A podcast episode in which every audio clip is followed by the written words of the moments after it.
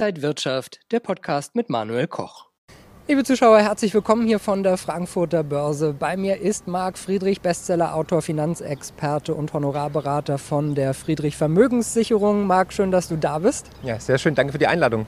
Wir haben ja schon auch in diesem Jahr schon gesprochen und wir sehen die Aktienmärkte einfach immer weiter steigen. Der DAX in der letzten Woche dann die 15.000er Marke geknackt. Eigentlich eine Marke, die fürs Ende des Jahres mal prognostiziert waren. Geht es jetzt einfach immer nur noch nach oben? Ja, tatsächlich. Es beschleunigt sich unglaublich durch die viele Liquidität, die in den Märkten ist, durch die Notenbanken, durch die Inflationserwartungen, aber natürlich auch durch die Konjunkturpakete der Staaten. Das ist natürlich ein Hoffnungsschimmer am Ende des Tunnels und die Impfstoffe natürlich. All das führt dazu, dass die Aktienmärkte immer weiter und auch schneller, eskalierend fast schon nach oben steigen, immer neue Höhen, die schwindelerregend sind. Und es wird auch noch weitergehen. Dieser Melt-up, dieser Crackerboom wird natürlich weiter funktionieren. Warum? Weil die Leute haben Anlagenotstand. Auf dem Konto gibt es 0% und ähm, andere Alternativen sind nicht mehr gegeben. Betongold ist auch zu teuer geworden und dahingehend suchen sie natürlich ihr Heil in den Aktienmärkten. Wenn wir mal gut ein Jahr zurückgehen, da war der DAX fast halb so viel wert nach der Corona, äh, nach Corona erstmal eingebrochen, bei ein bisschen über 8000 Punkten noch. Jetzt so weit oben. In der Finanzkrise haben wir auch gesehen, dass sich die Märkte erholt haben, aber über Jahre hinweg. Ist das auch besorgniserregend, dass die Erholung jetzt so schnell geht? Ja, so ist es leider am Ende eines Zyklus. Das habe ich in meinem neuen Buch auch aufgezeigt, dass wir Zyklen sehen und diese Zyklen sind immer schneller, haben immer mehr Dynamik. Und wir sehen ja auch jetzt schon diese Konjunkturpakete als auch die, Stimm äh, die Notenbankpakete nehmen immer neue Dimensionen an, um das System am Laufen zu halten. Und deswegen sehen wir das in immer kürzeren Zeiträumen. Der Zeitraffer ist so eine Art Überholspur, Brandbeschleuniger. Und aus diesem Grund werden wir noch viel weitere Eskala äh, Eskalationsstufen sehen, die sich immer weiter beschleunigen. Jetzt wäre die Frage, wenn die Notenbanken und die Staaten nicht diese Programme auf den Weg brächten, würde es ja äh, für viele Unternehmen, für viele äh, privaten Leute deutlich schlechter aussehen. Wäre das die Alternative, dass man sagt, egal wie, ihr geht dann in die Insolvenz? Na, es ist halt die Frage, wie man es halt handhaben möchte. Möchte man lieber den Schmerz jetzt haben oder möchte man lieber den Schmerz in die Zukunft verschieben, wo er sich weiter aufpotenziert? Das ist so, wie wenn man ein Krebsgeschwür hätte. Man kann sagen, okay, ich warte einfach noch ein bisschen und solange es mir gut geht, mache ich nichts. Oder man nimmt es halt gleich komplett raus. Und was die Notenbanken, aber auch die Politiker gerade tun, ist nichts anderes als eine Art Insolvenzverschleppung. Sie erkaufen sich teuer Zeit auf Kosten der Zukunft, auf Kosten des Wohlstandes. Aber die Kollateralschäden, die werden natürlich immer größer und potenzieren sich. Das heißt, irgendwann werden wir vor unlösbaren Problemen stehen und dann irgendwann müssen wir die Realität anerkennen und dann wird natürlich das Geschrei sehr, sehr groß sein, weil meiner Ansicht nach wird dieses Spiel nicht gut enden. Noch nie in der Vergangenheit konnte man Krisen mit Geld wegdrucken oder konnte man Wohlstand erschaffen, indem man einfach Geld Geld aus dem Nichts geschaffen hat. Und äh, was wir gerade machen, ist eigentlich nur eine Art Spiel auf Zeit und wir alle werden irgendwann die Zeche dafür zahlen. Was denkst du denn, wie weit wir mit dem DAX noch in diesem Jahr nach oben gehen könnten? Also es kann auch auf 20.000 Punkte gehen, das ist gar kein Problem und nächstes Jahr noch auf 30.000 Punkte. Was wir halt gerade erleben, ist eine Vorinflation und wenn man sich anschaut, zum Beispiel in Venezuela oder auch in, in anderen Ländern, die eine starke Inflation haben, wohin die Reise geht und wir sehen ja gerade eine Entwertung unseres Geldes. Ich meine, wenn man sich anschaut, wo zum Beispiel der Bitcoin-Preis steht, gegenüber Bitcoin ist der Euro schon in Hyperinflation. Aus dem Grund kann ich mir einen DAX bei 20.000, 25.000 Punkten durchaus vorstellen. Umso mehr Geld ins System gepumpt wird, umso höher können wir gehen wenn man mal so guckt, äh, wer wie performt hat, dann ist der Bitcoin der beste Performer gewesen in Q1, der DAX so im Mittelfeld, Gold am schlechtesten. Was sagt uns das? Ja gut, ähm, Gold hat natürlich wegen den äh, steigenden Renditen bei den Staatsanleihen jetzt ähm, erstmal äh, das Nachsehen, aber das sind Zyklen. Also ich bin davon überzeugt, dass in den nächsten Jahren, und ich laufe ja immer Marathon, auch in der Honorarberatung, dass in den nächsten Jahren Gold weiterhin die Märkte outperformen wird. Ja, wir werden weiterhin die Flucht in Sachwerte sehen. Das sind natürlich Aktien, da muss man natürlich schauen, in welche Aktien man geht, welche sind die richtigen, meiner Ansicht nach eher Rohstoff, Minen und so weiter oder auch ähm, Value-Aktien. Und dann natürlich Gold, Silber, aber Bitcoin wird nach wie vor auch in den nächsten Quartalen definitiv die Siegerstraße begehen und wird als Sieger durchs Ziel rennen. Und dahingehend sollte man ein gut strukturiertes, diversifiziertes Portfolio haben, um dem Wahnsinn da draußen Herr zu werden und Bitcoin dann mit starker Volatilität, also äh, vielleicht nochmal auf 20 runter, bevor es dann auf 100 geht oder so? Schön wär's, schön wär's. Nein, lieber Manuel, wir werden nicht mehr unter 30, 35.000 ähm, Dollar oder auch Euro fallen. Das ist vorbei. Ähm, wir werden jetzt eher in den nächsten Wochen schon ähm, sechsstellig werden, also wir werden da Richtung 100.000 Dollar gehen und ähm, wir werden nie wieder unter 30, 35.000 Euro gehen. Deswegen volatil wird auch, die Volatilität wird auch abnehmen, davon bin ich überzeugt. Äh, wir werden kurze Rücksetzer sehen, aber aber in diesem Bullenmarkt sind Rücksetzer immer Kaufgelegenheiten. Also wenn der Kurs um 10, 15 Prozent an einem Tag fällt, sollte man antizyklisch zukaufen, um einen guten Cost-Average-Effekt zu haben. Also Bitcoin gehört für dich ins Absolut. Portfolio, Gold auch langfristig gesehen ja. und Gold dann physisch oder auch als ETC ich würde physisch bevorzugen, weil noch können wir in Deutschland legal im Tafelgeschäft sozusagen ohne Ausweis, ohne Personalien ähm, bis zu 2000 Euro Gold, aber auch Silber erwerben. Und dann ist es aus dem Bankenkreislauf rausgezogen und auch aus der Sichtbarkeit der Politik. Ne? Also es ist vielleicht auch nochmal ein Schutz zusätzlich, weil wir wissen ja mit der kommenden Wahl, wir werden nach links umkippen, dann werden wir weitere Steuern sehen. Und das, obwohl wir schon die höchste Steuerlast weltweit haben. Aber den Grünen oder auch Herrn Scholz wird natürlich noch einiges einfallen, um diese Krise zu bezahlen. Und wir müssen die Krise bezahlen. Wir reden hier von Billionen, die jetzt schon ähm, ins System gestreamt worden sind und die wir irgendwann mal zurückzahlen müssen. Das ist ganz klar. Und deswegen gehört Gold natürlich in physischer Natur, aber auch Silber und Bitcoin ins Portfolio.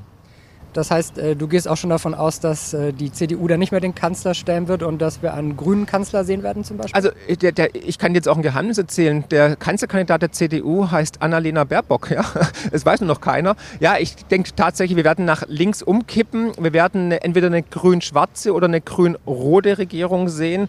Und die, die Tendenz ist ja überall zu erkennen, weil die Inkompetenz und die Negativauslese in den jetzigen Regierungsparteien ist ja nicht mehr von der Hand zu weisen. Corona hat uns ja offenbart, dass unsere unsere Politik komplett überfordert ist, maßlos und kopflos äh, aktivistisch agiert und eigentlich keine Lösung parat hat. Und wer glaubt, also egal welche Partei dann natürlich am, am Hebel ist, dass die in den kommenden Jahren die noch größeren Krisen lösen können, der ist natürlich leider naiv und ähm, wird eines Besseren belehrt werden. Wenn wir die Grünen in der Kanzlerschaft hätten, hast du dann Angst, dass gerade wirtschaftlich da so viel passiert, so viele neue Dinge auf den Weg kommen, dass das langfristig auch sehr negativ für die Aktienmärkte sein könnte? Ja, ganz und gar nicht. Die sind sowas von kompetent, wenn es um Wirtschaft geht. Man muss nur die Interviews angucken von Herrn Habeck. Nein, Spaß beiseite. Natürlich, es wird ein großer Transformationsprozess werden. Dann müssen wir unserem Wohlstand, dem wir so oder so Adieu sagen müssen, Ade sagen, sagt der Schwabe. Und dann ist einfach Ende Gelände. Dann werden wir in ein langes, dunkles Tal erstmal abgleiten. Ja, also Deutschland ist auf dem absteigenden Ast. Also allein die Demografie ist ein Elefant im Raum, den keiner irgendwie ähm, ja, sieht. Aber wir haben einfach in den letzten Jahren so viele historische Fehlentscheidungen getroffen, politische Fehlentscheidungen von der Energiewende, vom Euro, von der EU-Schuldentransferunion, Flüchtlingskrise, Corona und so weiter. Wir werden einfach Wohlstand abgeben müssen und das wird natürlich bitter sein und dementsprechend ist egal, welche Partei oben ist, weil wir brauchen einfach ein komplett neues System. Auch das ist ein Teil meines neuen Buches, dass wir nicht nur neu arbeiten werden, neu bezahlen werden, sondern wir werden in Zukunft auch neu, ein neues politisches System benötigen, weil mit dem jetzigen politischen System werden wir keinen Blumentopf mehr gewinnen. Wie soll denn so ein System aussehen? Ich würde anfangen, das Schleichen sozusagen zu verändern. Wir brauchen erstmal eine Amtszeitbegrenzung, wir brauchen mehr direkte Demokratie. Das heißt, ein, zwei maximal eine Amtszeit. Ich meine 16 maximal Jahre. Maximal einer. Mehr Maxim weniger geht ja nicht. Nee, maximal, weil es ist einfach so, ähm, 16 Jahre Merkel stehen einfach für Stillstand. Und wir haben unseren Wohlstand, wir haben unsere Innovation, unsere Produktivität einfach verspielt, muss man einfach so sagen. Und es wird uns teuer zu stehen kommen. Also die Generation nach uns wird leidtragend sein. So gut, wie es uns jetzt geht, wird es uns nie wieder gehen in den nächsten Generationen. Das ist ein Generationszyklus, den ich auch aufgezeigt habe, der wenn man den lesen kann, dann weiß man, wohin die Reise geht.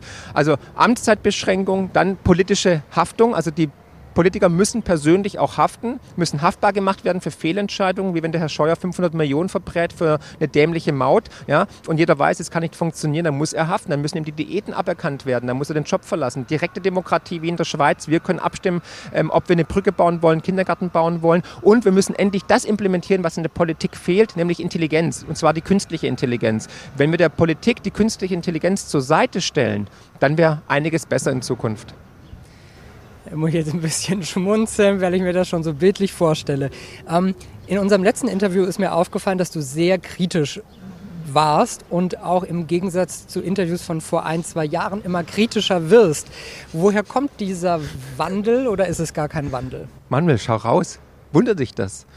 Also ist es für mich als überzeugter Demokrat unerträglich, was hier seit Jahren schiefläuft. Und wir zahlen die Zeche. Wir sind der Staat. Das darfst du nie vergessen. Und ich habe schon Staatsbankrott miterlebt. 2001 in Argentinien. Und ich habe immer gewarnt. Ich bin sowas wie ein Navigationssystem. Ja? Und ich wurde immer ein bisschen dafür verunglimpft oder auch diffamiert. Aber Fakt ist doch einfach, seit Jahren ist Deutschland auf dem absteigenden Ast. Wir sehen eine Fehlentscheidung von oberster Stelle nach der anderen. Und wem jetzt nicht klar geworden ist, dass hier wirklich Alarm ist und dass wir Gefahr Gefahr laufen, weiter abzustürzen, dem ist nicht zu helfen. Und mir geht es einfach darum, meine Mitmenschen zu schützen, finanziell, aber auch mental. Und nur gemeinsam als Menschen, als als, als Bevölkerung können wir sozusagen eine Änderung initiieren, weil von oben wird es keinen Wandel geben, der Wandel kommt von unten. Und aus diesem Grund bin ich immer kritischer geworden, weil ich einfach davon überzeugt bin, dass die Politik nichts ändern wird. Die wird ma maximal den Status verwalten, versucht natürlich ihre eigenen Kompetenzen und Privilegien zu erhalten. Es geht nur um Selbsterhaltungstrieb in der Politik.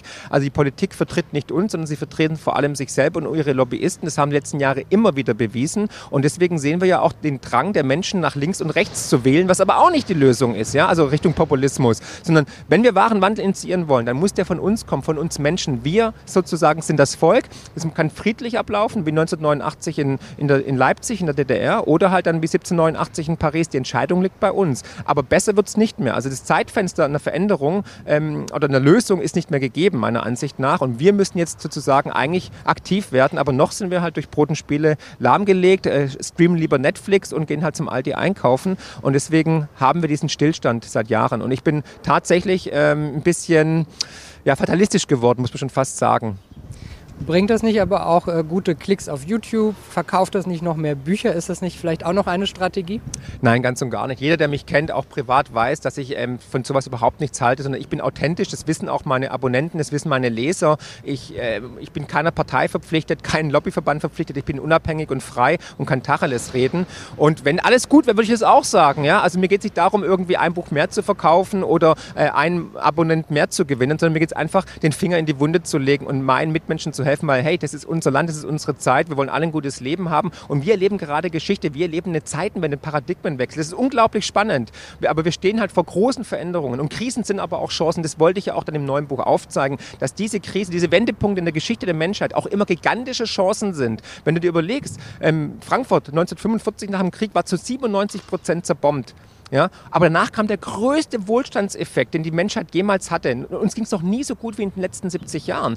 Aber man hat diese Krise wahrgenommen. Hättest du das einer Trümmerfrau hier erzählt, die hätte dich ausgelacht. Die dachten damals, ist es vorbei. Aber Krisen sind wichtig für die Evolution der Menschheit. Und in, in, in Revolution steckt, steckt ja auch Evolution. Das heißt, wir müssen jetzt tatsächlich was verändern, um nachhaltig eine bessere Gesellschaft, ein besseres System zu implementieren. Und da würde ich mit dem Geldsystem anfangen, da würde ich mit dem politischen System anfangen. Aber wer jetzt glaubt, dass wir wieder in die alte Welt zurückkommen, wir werden nie wieder gleich reisen, bezahlen, arbeiten, äh, wählen. Es wird alles vorbei sein. Wir werden nicht mehr in der alten Welt aufwachen, weil jetzt sind wir tatsächlich in diesem Paradigmenwechsel, den ich prognostiziert habe. Deine früheren Bücher hatten oft das Wort Crash im Titel, der größte Crash aller Zeiten, der Crash ist die Lösung. Jetzt hast du der, die größte Chance aller Zeiten. Lass uns mal in die Zukunft äh, gucken. Was sind denn deiner Meinung nach die Chancen?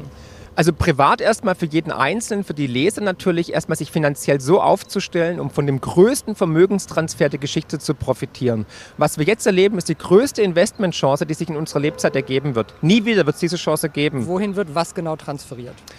Das Vermögen kann transferiert werden von ganz, ganz oben in die Mitte, in die Mittelschicht. Wer sich jetzt richtig positioniert mit seinen Investmententscheidungen, wer jetzt die richtigen Sachen verkauft und die richtigen Sachen einkauft, wird in den kommenden Jahren Vermögen für Generationen schaffen, wird seine Kaufkraft schützen vor der Inflation, vor der Enteignung, vor der Besteuerung und wird wahrscheinlich dann als Gewinner aus dieser Krise herausgehen. Aber was ist das richtige Bitcoin dann? Unter anderem. Also ich habe insgesamt fünf ähm, Kapitel dazu geschrieben. Bitcoin ist eins davon, aber auch Rohstoffe. Also alles, was durch die Natur oder durch die Mathematik limitiert ist. Und da habe ich auch dann tatsächlich Tipps gegeben, welche Aktie, äh, wie soll man was kaufen, welche Goldmünze. Und diejenigen, die nichts machen, die werden ihr Vermögen komplett verlieren. Ich gehe davon aus, dass wir durch eine Währungsreform, durch die Inflation einen Verlust haben werden von über 90 Prozent. Und da habe ich auch eine Frage an dich, lieber Manuel. Was ja. war denn die Inflation letztes Jahr? Weißt du das?